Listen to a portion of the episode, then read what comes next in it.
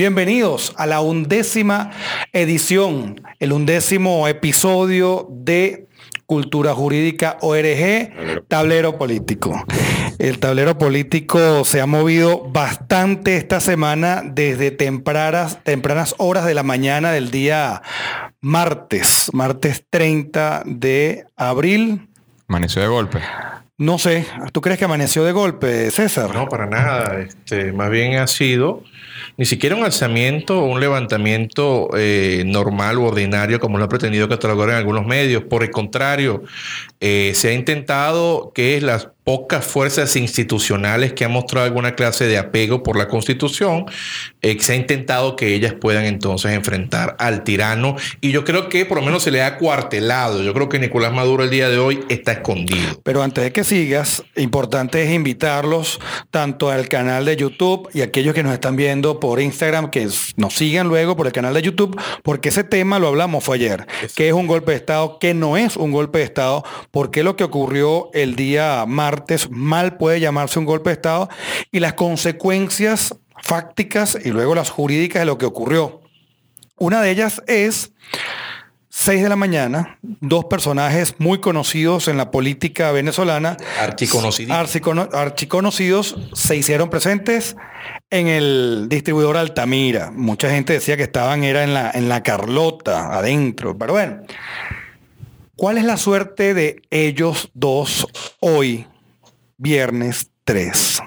Tenemos a Juan Guaidó, que abiertamente va para los lugares, le ponen todos los micrófonos y hace rueda de prensa. Sí. Por otro lado, tenemos cadenas en otro lado donde no va toda la prensa.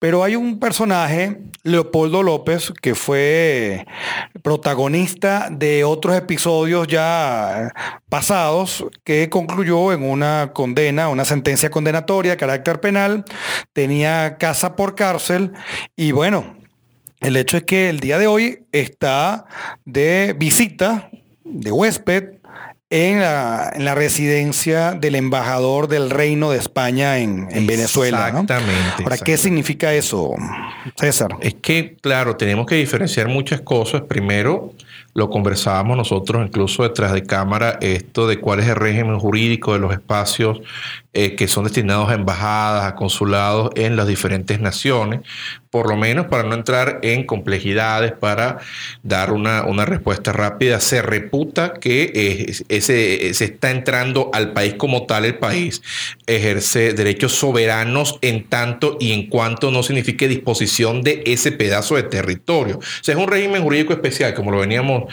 conversando Roberto y yo antes de, de, hablar aquí en, el, en, esta en esta entrega, pero interesante, interesante, es que asimismo el país es una de, de las tantas cosas que existen. El país eh, siempre ha tenido el derecho soberano de poder otorgarle una suerte de protección a una persona nacional de otro estado eh, cuando éste se encuentra en peligro, cuando lo solicita en general, ¿no? Porque también hay, veces que se niega asilo o no, pero es que en el caso de Leopoldo, Leopoldo no ha pedido asilo. Bueno, antes yo no quiero todavía, a pesar de que esto es lo que nos invitó a hacer este episodio, pero no quiero hablar del episodio Leopoldo López sin antes tener unas discusiones previas sobre lo que es el asilo, lo que es el derecho a la nacionalidad, lo que es el derecho a la protección, lo que es, incluso podemos hablar de, de, pasaportes, ¿no? Hay un comentario allí, Freddy Guevara tiene ya como, tres, años, de huésped. Es verdad, eh, eh, es que eso vamos, Es que yo creo que ellos iban a ir, ellos iban a ir para la de Chile, pero creo que no había espacio todavía, ¿no? No, en la de Chile, yo recuerdo que el embajador de Chile dijo que estaba muy encantado de tenerlos a ellos allí, pero que ellos decidieron irse a otra parte porque ya ellos tenían unos huéspedes. O sea, no sé si es que no tenían espacio o es que no, tenían cama y no tenían. Sí, yo no sé qué pasó allí, eso es algo raro. Bueno, yo, yo voy a, yo soy de la, de la, de la antigua escuela, entonces yo tengo unas, unas, unas fichas, ¿no? Porque si no me olvido de los temas, pero sí, yo uso las fichas, las fichas viejas, ¿no? Entonces yo tenía unas cuantas notas de unas clases y bueno, para que tú veas que a veces uno no estudia para el examen, sino estudia para, para la vida. Y entonces uno cree que estas cosas que uno viene a hablar aquí es porque se nos ocurrió. Exacto. Y son cosas que hemos estudiado. Por ejemplo, no podemos hablar del derecho de asilo, porque el asilo es un derecho, sin hablar cuál es el régimen que actualmente lo, lo, regula o lo tiende, ¿no? Y el derecho de asilo tiene a pesar de que podemos irnos antecedentes de, Egipto, de Grecia, los judíos que, pedían asilo, incluso la intención de los asilos la prestaban este, las iglesias. O sea, tú te estás haciendo perseguido, entonces buscabas protección en las iglesias. Pero no es sino después de uno de los hechos de la humanidad más catastróficos que fue la Segunda Guerra Mundial, que aquí estamos más que cansados de ver cómo, cómo hilamos con distintas reuniones no fue sino en la Declaración Universal de los Derechos del Hombre y del Ciudadano. No, la Declaración Universal de los Derechos Humanos, porque en 1789 no estaba allí, a pesar de que la, figura estaba allí, pero es la del año 48 y luego se ha ido desarrollando en el sistema global, en la Universal de los Derechos Humanos, con la Convención de Ginebra sobre refugiados, porque cuando hablamos de, de, asilo tenemos que hablar también de los refugiados, y hay un protocolo especial de 1967. Mucha gente verá, bueno, ¿y qué tiene que ver todo esto? Sí, porque entonces luego en desarrollo de esta normativa internacional, cada estado en su ordenamiento constitucional y luego en las leyes específicas tiene su tratamiento. Entonces, además de que vamos a tener en cuenta estos tratados internacionales, estos instrumentos internacionales, hay una ley específica del Reino de España que señala cuál es el tratamiento. Y es interesante porque también forma parte de, de los motivos de este podcast que uno de los profesores nuestros me escribe sobre si había escuchado la noticia de que no podía Leopoldo López solicitar asilo estando en la Embajada de España en Venezuela. ¡Wow! Entonces se metió en una trampa. Porque en efecto, el artículo 38 de la ley, si mal no recuerdo, es la 12-2009 del Reino de España, señala que el asilo se solicita en territorio español, en determinadas oficinas que están allí, o en las embajadas o consulados de aquellos estados de quien lo pide no sea nacional. Entonces, Leopoldo bien pudo, pudo y puede pedir asilo en la Embajada de España, en España, en Colombia, en, en X. Ahora, tiene que estar allá presentemente, lo puede hacer a distancia, lo puede hacer en representación. El hecho es que técnicamente hay un, hay un reto jurídico allí. Y la situación política en España tampoco está muy clara para opinar abiertamente de esta situación. O sea, ¿quién? Vemos que no la tienen fácil. No, no, no, no, no, al contrario, este, yo lo voy a seguir diciendo, la gente dice que, que yo a veces la agarro con unos personajes de política exterior, pero es que el caso de Joseph Borrell el ministro, bueno, que se encarga de, exteriores en el Reino de España, él nunca ha estado de acuerdo con, con este proceso de Venezuela. De hecho, él de alguna manera ha apoyado a Nicolás Maduro. Solo que actualmente eh, Borrell tiene que seguir, evidentemente, la línea que le da el gobierno, que es Pedro Sánchez. Y Pedro Sánchez ha intentado eh, mantenerse en los lineamientos de Europa. Luego, Europa reconoce a Juan Guaidó. Entonces, este, Pedro Sánchez reconoce a Juan Guaidó, a pesar de que lo hizo a su manera en el mismo momento, pero lo hizo y José Borrell es el, que, es el que habla por él.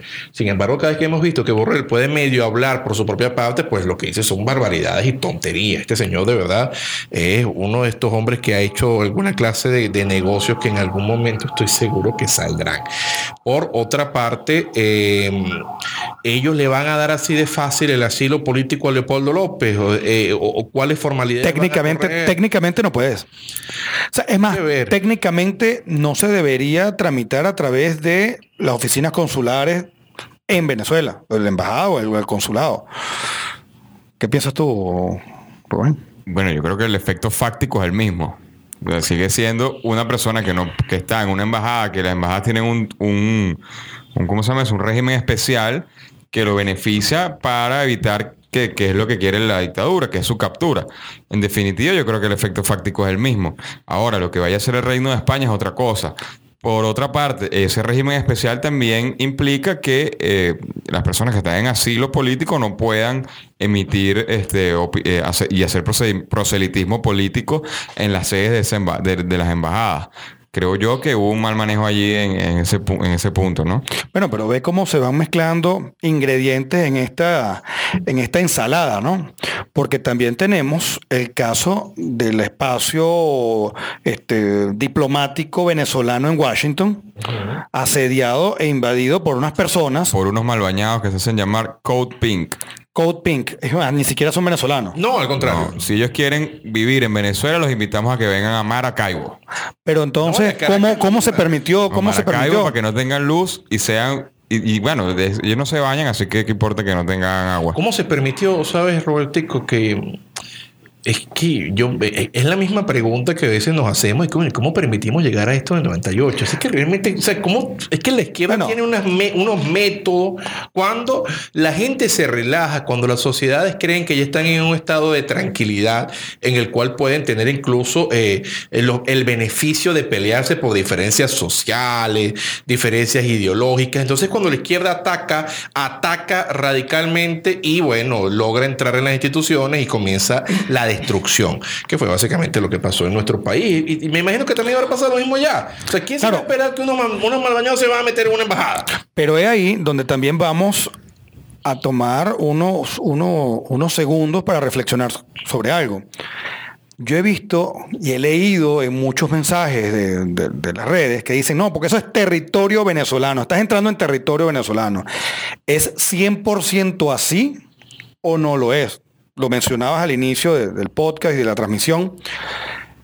No es así, porque si no, el espacio geográfico de un estado sería el espacio geográfico de ese estado menos aquellas se- sedes consulares y embajadas de los otros estados más aquellas que están allá. Si tú tuvieras como el Vaticano, si le sumamos la superficie de todas las iglesias, es mayor que su propia superficie allá en Rosa. No, no, es que el Vaticano a duras penas tiene casi medio kilómetro cuadrado. Parece como el sueño de Alejandro VI, ¿no? O sea, oye, ¿te, te imaginas? Bueno, entonces, técnicamente no es como si estás en territorio venezolano. Por supuesto, tiene un- un- una protección súper particular.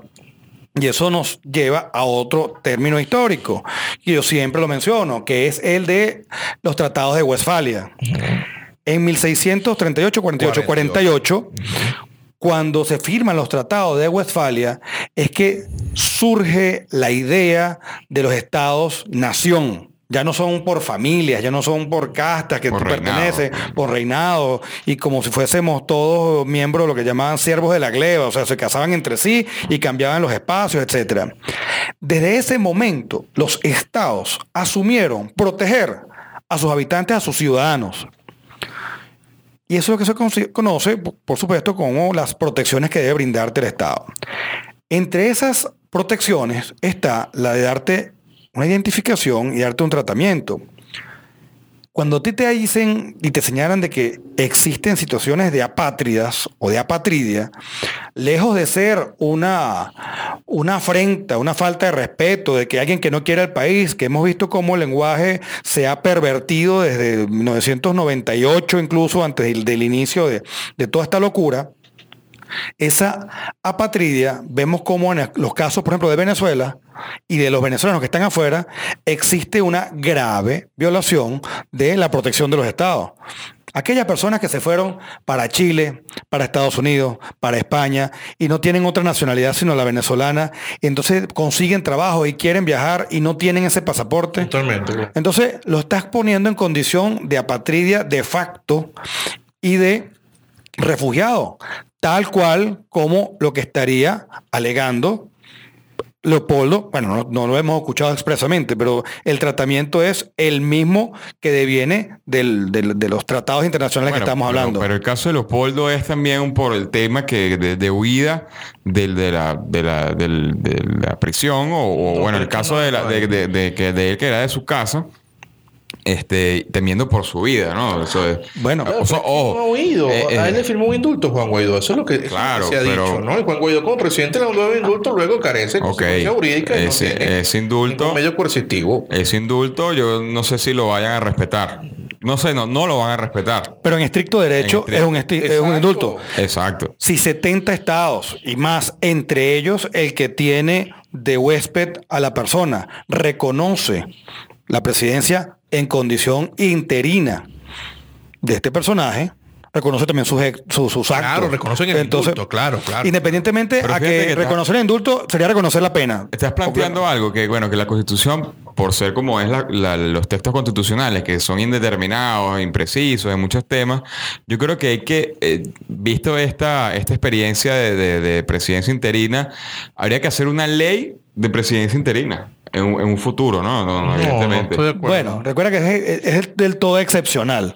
claro, claro, pero, porque pero. Porque, porque la propia disposición constitucional te dice que en 30 días se, se, se aplica. Sí, pero en eso 30 es cuando- días- en 30 días, entendiéndose que haya Estado de Derecho, entendiéndose que haya poderes este, Claro, claro. eh, autónomos, Pero entendiendo que haya control. de- entonces un presidente interino puede eh, indultar, o sea, imagínate, se muere, se muere el candidato, yo soy el presidente del Congreso o, o- o lo que sea. Ramón J. Eh, Velázquez lo hizo. Sí, claro, Indultó. Es más, es más, no tenemos, es más, hay antecedentes ya. Se metió un problema porque indultó a un señor que no tenía que indultar porque él ni sabía quién era y le pusieron eso y lo firmó. O sea, entre otras cosas. Pero sí hay antecedentes que sirven para esto. Bueno, pero precisamente. Pero hay que darle- darle hay que, hay carácter que de ley, precisar eso, hay que precisar eso porque el poder hay que delimitarlo. Claro, pero eso de darle carácter de ley, o sea, de, darle eh, el, el valor No, desarrollar, de ley, desarrollar. eso debería estar en la Constitución. No, pero tú desarrollas eso, esos preceptos. Mira, tienes esto- estas, estas características, esto no sé Yo, qué. yo creo que es por principios, ¿no? O sea, lo que Mm. está pasando ahorita es que, mira, yo no creo que esto vaya a pasar de nuevo. O sea, tendríamos que ser bien eh. brutos los venezolanos, y lo digo con responsabilidad. O sea, tenemos que ser bien brutos para que nos pase exactamente esto de nuevo. Esto no pasa en ninguna parte del mundo y jamás ha pasado. O sea, en todo este desfase, toda esta locura, lo que, lo que sucede es que, claro, y yo lo vengo diciendo desde hace tiempo. Ah, pero suponte este, este hecho que, bueno, está, ya estamos en democracia, no sé qué, se muere un candidato en el cual es eh, contrario a la representación parlamentaria. Es decir, tiene el un presidente que tiene el parlamento en contra. Muere el presidente del parlamento, este, eh, asume, igualito que el caso de Guaidó, asume la presidencia. Entonces ya eh, supongamos que empiece a hacer movimientos que en definitiva perjudiquen un, un- un futuro Bueno, este, desarrollo normal de un presidente de que subsidiente. en los Estados Unidos, en los Estados Unidos existe una ley de sucesión presidencial. Precisamente qué pasó en los Estados existe Unidos. una la ley de sucesión. Marbury versus Madison es precisamente el, el presidente de los Estados Unidos a última hora nombrando unos jueces. Entonces, Pero es que yo eso creo, pasa, eso pasa claro. por hermana del poder. O sea, tú puedes agarrar, eh, mira, yo por lo menos no lo veo en cuanto a jerarquía que puedas meter eso. El caso de Venezuela, no el caso de Estados Unidos, que es diferente el- en cuanto al- al- a la estructura normativa, por lo menos lo que tenemos entendido aquí en Venezuela, lo que hacemos en Venezuela. O sea, que eh, eh, un dispositivo de rango legal, independientemente tenga carácter de orgánico, eh, tenga el carácter que tenga, este, pueda de alguna manera delimitar las cosas que va a hacer el presidente en ejercicio de, de- de atribuciones constitucionales, cuando ya las atribuciones constitucionales están allí, no lo sé. Yo creo que debería en, en tal caso existir una disposición constitucional que diga, ya va, el presidente interino nada más es para esta clase de cosas y durante su periodo interino no puede hacer tal. Yo creo que eso... eh, Es que ser. está así siempre que haya Estado de Derecho, porque lo ideal es que hubiese estado No, funcionando supuesto. todo. Esta es una, Pero bueno, el esta es una es que- discusión de, digamos, que en lo, en la- en la- en lo que estamos Bueno. ahorita en, en- en el contexto venezolano. Entonces, esto es una cosa así muy, et- Bueno, muy etérea, muy eso, aérea. eso nos abre otra discusión interesante porque mencionaste la palabra fuga o escapándose de aquí. Sí, sí. El día de Se hoy escapó de unos malandros, ¿no? tengo entendido, bueno, escapó de su casa. Que tenía unos malandros en la puerta, me va a perdonar. Bueno, sí, y además no, sería no se reconocer la sentencia. Ah, verdad, los malandros se fueron con él ahí, se pararon. Pero bueno, el hecho es que hay un tema interesante porque en la mañana de hoy escuché, no lo he visto, no lo he leído, porque si hay algo de verdad que, que es propio de este régimen es la opacidad de todo, no hay nada oficial y si hay algo refuerzan de que es oficial es porque es mentira. Eh, sí, Yo te digo, ciencias ojo, extraoficial. Bueno, por eso que la Gaceta Oficial se llamará así. Pero bueno, resulta que dicen que libraron una orden de captura. Y viene un tema bastante interesante. Mi área de estudio no es la penal, pero sí hay bastante desarrollo sobre el derecho humano a la fuga Sí, o al evadirse de, de la sentencia. Estábamos también discutiéndolo antes de grabar a esto.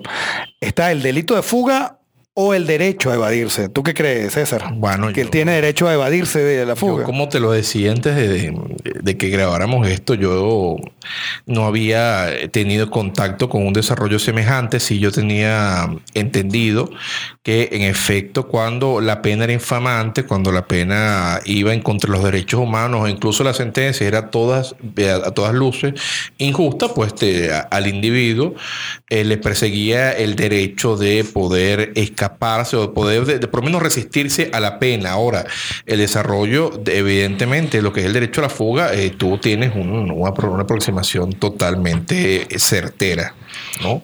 Yo soy libertario yo creo que todo el mundo tiene derecho a fugarse. Muy bien. No, es que va más allá de- es- Ahora, ah, bueno, pero tiene derecho a fugarse. O sea, lo que no se puede penar es el, es, el, el acto de, de escaparse. Ahora, la pena que tiene, tiene que cumplirla. No, ya va, pero ya va, ya va. O sea, si a ti te, te, te- te lanzan una sentencia penal en contra que tiene un- una dispositiva tal porque mataste a cinco personas, eh, si tú te escapas, estás resistiéndote a la autoridad y estás vulnerando el No, dispositivo. pero de fallo. incluso así, incluso así. No te pueden poner una pena adicional a esa por haberte escapado. Te ponen en la misma. Claro, lo que si incurres en otros delitos y tienen que, juzgar- tienen que juzgarte por esos Claro, delitos. claro. es otra cosa. Estás en contra, contra la ley. No es como que, que se, escapó. Es como una En contra de persona. la sentencia, no en contra. La, la ley no debería, no debería prohibir la fuga. Bueno, insisto, estamos otra vez. es extraño. Esto- esto estamos otra vez en un tema, en un tema, exacto, filosófico que al contexto venezolano creo que no. O sea, sí, sí, sí cabe, pero en el caso de Leopoldo López, Usted como que Leopoldo diga, entonces que le... No, que usted se escapó. ¿Pero qué es escaparse? Pero- se terminan tomando un café todos y hablando. Pero Sí, sí, sí. ven acá, pero hay otra persona no, que creo Michael que la tienen. Michael Moreno se pone, sí, yo creo que tú tenías derecho a irte, vale, vale. No, no te voy a condenar por eso. Pero ¿qué es la corrupción? Pero tú sabes que el chigüire bipolar ayer dio, dio en el clavo.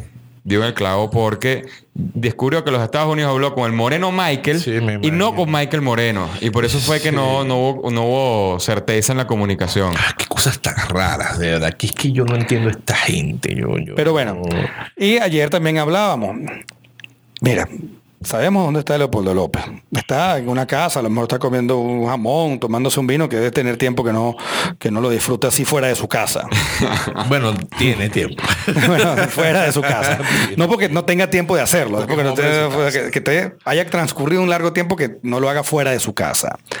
Por otro lado está Juan, Juan Guaidó, que ese no sé cómo saca tiempo para estar en todo lo que está haciendo ahí. Bueno, se toma fotos, modela, etcétera. Ya, bueno, te vas a criticar también por lo de JQ. No, no, no, no es crítica. No, al es que, contrario, es yo que- quiero mostrar mi apoyo total a que Juan Guaidó se tome fotos en la revista que le dé la gana. O sea, es que es tanta, sí, tanta No, no, es que hay una gente que se pone con unos purismos terribles. una- no, no, es que no es criticarlo. Es decir, es, mira, el equipo de personas que está atrás para ayudarlo. de eso, pues, mira, no, no O si tiene no, ni tiempo. Se, remangó las mangas para la presencia de Obama. O sea, es que Obama inventó las mangas arremangadas. O sea, más nadie en la vida Ah, mira, yo también lo, lo había hice. hecho anterior. Sí, tú Yo también también lo te hice. parece Obama. Sí, Wow, pero pasa que tengo que barbaridad. llevar un poquito más de sol. Ah, pero el hecho es que te... Chamo, le, po- el Chamo tendrá todos sus errores, pero que de verdad que le. No, pero es que tiene que hacerlo, porque si no van a seguir CNN, eh, CNBC, todos los canales esos de televisión y todos los medios de comunicación que le llaman autoproclamados, que no sabemos qué vamos a hacer, qué decir y cómo explicarlo para decir, no es autoproclamado. Eso es lo que te muestra que esos canales están manejados por, por ñángaras, por. No, leí un pero- artículo, pero- hoy leí un artículo interesante de cómo el New York Times, y específicamente un reportero que en este momento no recuerdo el nombre,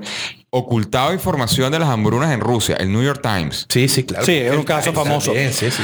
Pero es que, bueno, para el CNN basta que a lo mejor aquellas personas que están en la redacción lean un poco la ley de sucesión presidencial de los Estados Unidos.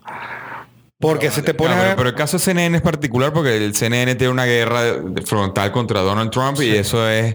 entonces eh, salpica a todo lo que sí, le dicen. claro, tampoco... entonces, claro, es- es- es- te- pierde la objetividad y bueno, todo lo que sabemos. Pero bueno, bueno. el hecho es que el, ese mote de autoproclamado eh, hay, que, hay que rebatirlo donde sea porque Sí, hay, que, hay, hay argumentos, incluso la otra vez grabamos, a la luz del derecho constitucional de los Estados Unidos tampoco lo podemos considerar autoproclamado, pues es el que le corresponde.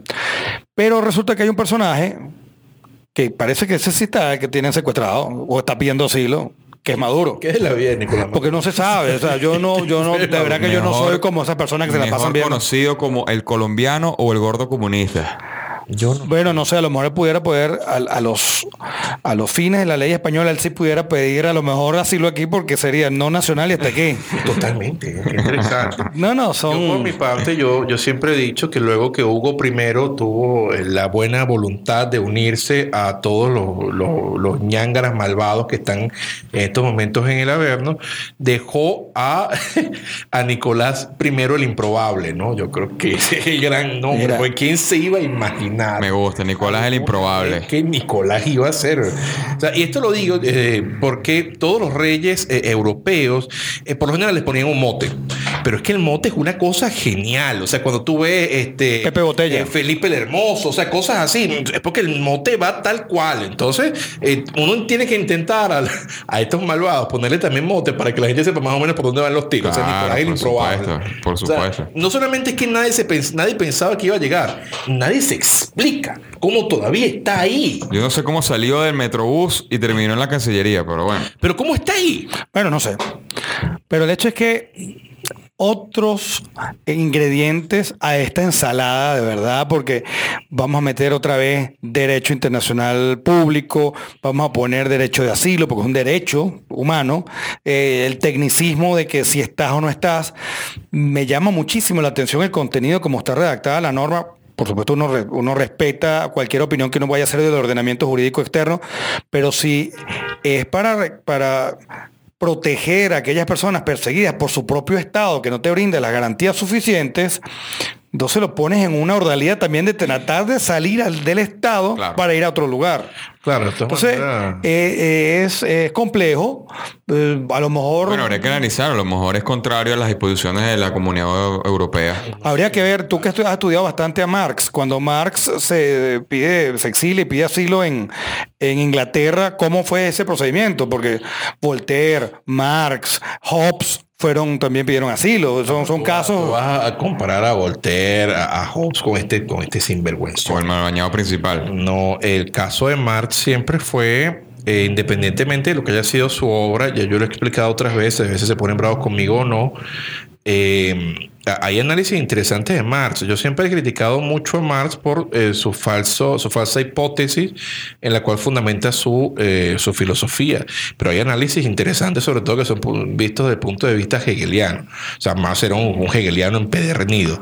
Pero el caso eh, de Marx en su vida personal es terrible. Ah, no, O sea. Marx es un tipo que nunca trabajó, después entonces se fue para allá, este lo mantenía este otro, después entonces se, se escapa a Inglaterra, que es la cuna del capitalismo, y, se va para allá y eh, hace unas, unas cuantas cochinadas como esta de la, la biografía de Bolívar, que es una locura, un desastre. Bueno, porque medio decidió trabajar y, y- Sí, pero de verdad que, eh, de hecho, me decía un profesor, yo, yo no tengo certeza de esto, de verdad que no lo he investigado, pero me decía que él había consultado a unos pocos generales que quedaban vivos que habían luchado en contra del Libertador.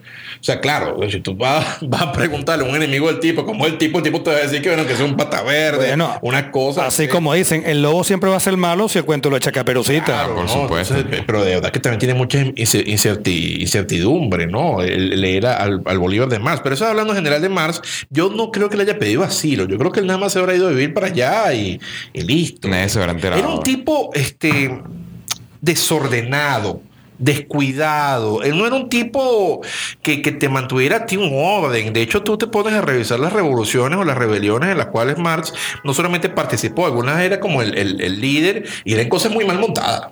O sea, cosas que, bueno, mira, vamos a ver, y eso- tiene que pasar porque es que la historia lo está llamando por el materialismo histórico. No, pues no pasó. ¿A ti te parece que el acto del martes a las 6 de la mañana fue bastante bien montado o hubo... Se no midió... Lo sé, no lo sé, Roberto, y te digo no lo sé, porque uno puede analizar ahorita Marx cuando ya, mira, han pasado 200 años y eh, uno ya más o menos sabe, bueno, casi 200 años, y uno más o menos ya sabe por dónde iban los tiros, este, hay muchas referencias eh, eh, documentales, pero esto está pasando ahorita, o sea, uno no sabe que habían conversado. Claro, Ponte que a lo mejor habían conversado una cuestión, estaba todo montado y un- eh, gente se quedó para atrás. Pero fue con el Moreno Michael o con Michael Moreno. no lo sé, no lo sé. No, no, no sé, de verdad que esto nos... No, no, de verdad Esto que no, nos se, no, supera. no- no se puede emitir uno- una opinión así Claro, decir, no, los jugando, estaríamos- exactamente, estaríamos en- exactamente. en Ahora, lo que yo, lo- que yo sí llegué a ver con mis ojos y una visión evidentemente muy limitada bajo ataque de, de gas lacrimógeno, etcétera, era lo que se veía, era un desorden y los militares que se veían nos estaban disparando. Eso es lo que se veía. Los militares que estaban con Juan Guaidó no estaban. Eso Si es que alrededor había militares, porque tampoco Bueno, se lo- puede lo- afirmar una O sea, cosa. Vi que- pasar uno, mentira. Vi pasar uno. Vi pasar uno y no lo Y vi. lo vi más. pasar y se fue. Y sí, no, y la gente lo estaba ahí. aplaudiendo, pero a lo mejor el tipo se estaba yendo para la Carlota, entonces aprovechó que la gente lo aplaudió y pasó por ahí, jugó a Carlos Andrés, saludó y se fue. Es que de verdad no lo sé. Esto es una locura, de verdad, mis queridos amigos, lo que vivimos en este país. Esto lo vamos a contar dentro de 30 años o dentro de 20 años. Lo vamos a contar dentro de 10 años, dentro de 5 años afuera, en el exterior, y no nos van a creer. Ahorita no se cree. Bueno, Sí, nos van a ver cara con cara, como que, ya, ya en reflexiones finales tenemos un fin de semana totalmente que no podemos prever qué puede pasar en 24 horas, en 48 horas, la semana que viene. Hay mucha información cruzada. Tú prendes el televisor y cualquier cosa que puedas ver de, de- de televisor, de, de noticieros libres, no puedes creerlo. Sí. No, porque no, no, no da garantía alguna de, Bueno, de pero yo creo que también eso está pasando a nivel mundial. Ojo, la situación venezolana es grave, grave, grave. Pero tampoco hay internet, no hay garantía de que podamos Bueno, publicar internet esto, no hay lo- garantía que lo- puedas enviar este mensajes, no hay garantía. Entonces, ¿qué creen ustedes? ¿Qué, qué pueden eh, visualizar? No es la palabra, porque sería adivinar, ¿no? ¿Qué, qué, qué jugadas creen ustedes Vamos a que se una plantear? quiniela, vale. Vamos a hacer una quiniela. Yo repito, ¿será que Maduro es el bueno? No, pero porque Carvajal ahorita es bueno. Ustedes no han visto el... el- Sí, el- Carvajal ahorita es un tipo el pobrecito, el pollo. Oye, vale, pero- ¿Cómo lo van a agarrar? Sí, sí, cuando se volvió bueno en la novela. Pero, pero es que hay que ver el, el nivel de bajeza que hay en el chavismo, que para que el pollo Carvajal, que es un tipo infame, parezca un lord. hay que ver, hay que, hay que verlo, hay que verlo. o sea, Sí, Mira, la gente no nos cree. ¿y o sea, que quién- el, el- el más caballeroso. O sea, con todo y que es un infame y un indigno, terminó siendo el pollo Carvajal. Sí, porque ni siquiera Rafael Ramírez, o sea, Rafael Ramírez con el- por lo menos el pollo, eh, él dijo, mira, yo sí soy un malandro, hice un montón de cosas malas, y bueno, qué cosas tan malas, pero este es peor, algo así. Pero es que el caso de Rafael Ramírez es que cuando el tipo habla, el tipo dice que lo hizo todo estupendo. Ah, no, o sea, pues. él, quiere mostrar como que no se robó un montón de plata que se robó y que no destruyó una de las principales empresas de petróleo del mundo, como fue, como fue PDVSA, bajo las órdenes de- del intergaláctico eh, Hugo I. O sea, wow. Mira, ¿y quién pedirá primero asilo en la Embajada de México? ¿Tú crees que López Obrador se Hola. lo vaya a dar? Yo no sé. No sé, porque a lo, a lo mejor hay gente que no le gustaría ir para España, sino para México. Le es más afín. O para Bolivia o para Cuba. Mira, habría que preguntarle primero a AMLO si no está borracho. Primero hay que buscarlo si no está borracho. Ese tipo vive, vive ebrio. Ojo, no estoy inventando. Vean ustedes la- la- la- las declaraciones de AMLO. O sea, es que cada vez se ve que el tipo está entonado. Mejor, Era imposible no hablar de él, ¿no? Mejor conocido, Está entonadísimo. mejor conocido como su truán favorito. Sí, a veces Checklist. AMLO, AMLO es un personaje. AMLO es un personaje. Wow. Como dijo, como dijo Escotado, Miserable. miserable. Yo tengo un montón de palabras peores, pero no me gusta usarlas. Porque, bueno, sabes que el castellano es tan amplio. No me gusta usarlas. Bueno, ya pasemos wow. entonces de, de su truán favorito. Eh, nos despedimos entonces, veamos qué, qué nos deparan las próximas horas, porque no son cuestión de, de días o semanas. Son horas. La historia, la historia te cambia en Venezuela de una hora a otra. Un día estás durmiendo plácidamente porque tuviste una, una hora de la mañana de hacerlo y empiezan a sonar los teléfonos, los pitos, pones televisión y nada está pasando, pero tú sabes que Te sí. leen el horóscopo. Bueno, el horóscopo. A lo mejor esos brujos tienen más información que uno. Yo ya no creo en los grupos, porque todos han opinado y todos han perdido. Tú sabes que yo me conseguí una situación muy triste cuando yo veo. Yo estaba buscando un brujo que no voy a decir su nombre porque no pienso darle ninguna clase de, de crédito. Yo, bueno, pero ¿qué es lo que habrá dicho? Y yo me, yo me, me confronté. Dije, mira, mira el desastre que estás viviendo, que estás buscando la opinión del brujo. A ver qué va a pasar. O sea, cuando se cerró O sea, inmediatamente. tú- tú mismo te- te- te- Sí, dije, yo no puedo caer en esto. O sea, no importa lo que. Yo estoy leyendo mucho la Biblia. Bueno, Ah, pero eso es otra cosa. O la Biblia son una serie de principios que tienen que ser analizados en su justo, en, en su justa medida. La Biblia muchas veces no te la puedes tomar a, a, A pecho. eh, Aunque hay verdades literal. a niveles de casi ser absoluta, de la gente rencillosa, por ejemplo. Totalmente de acuerdo. pero por lo menos el caso de eh, eh, cuál es la, la explicación de la mujer de los bueno entonces si agarras te quedas sin mujer entonces estás con tus dos hijas entonces también meter a tus hijas y, y tengo una te reproduce o sea son cosas que tú dices esto no puede pasar son cosas de la Biblia y se sabrá pero en efecto me, me parece que No, pero es el principio momento de general. volver- sí es momento de volver a los principios generales de la occidentalidad Sí, el pensamiento Sí, occidental la es el Biblia que va. fundamental. La Biblia es fundamental. O sea, lo, lo que es la, la- la apología de Sócrates o la defensa ante el jurado, eh, la política de Aristóteles, eh, la suma teológica de Santo Tomás de Aquino, este, la crítica de la razón pura de Kant, eh, son cosas fundamentales. O sea, los occidentales tenemos que El volver a nosotros. Y claro, el discurso del método. de El Kant. príncipe que la- en dos semanas estaremos presentando reflexiones sobre el príncipe de Maquiavelo. bueno, Por allí. viva. Abajo la tiranía, viva la libertad. Abajo la tiranía, viva la libertad, muerte a todos los tiranos. Nos estamos viendo o escuchando en las próximas entregas de... Activen las notificaciones y suscríbanse. Chao, chao.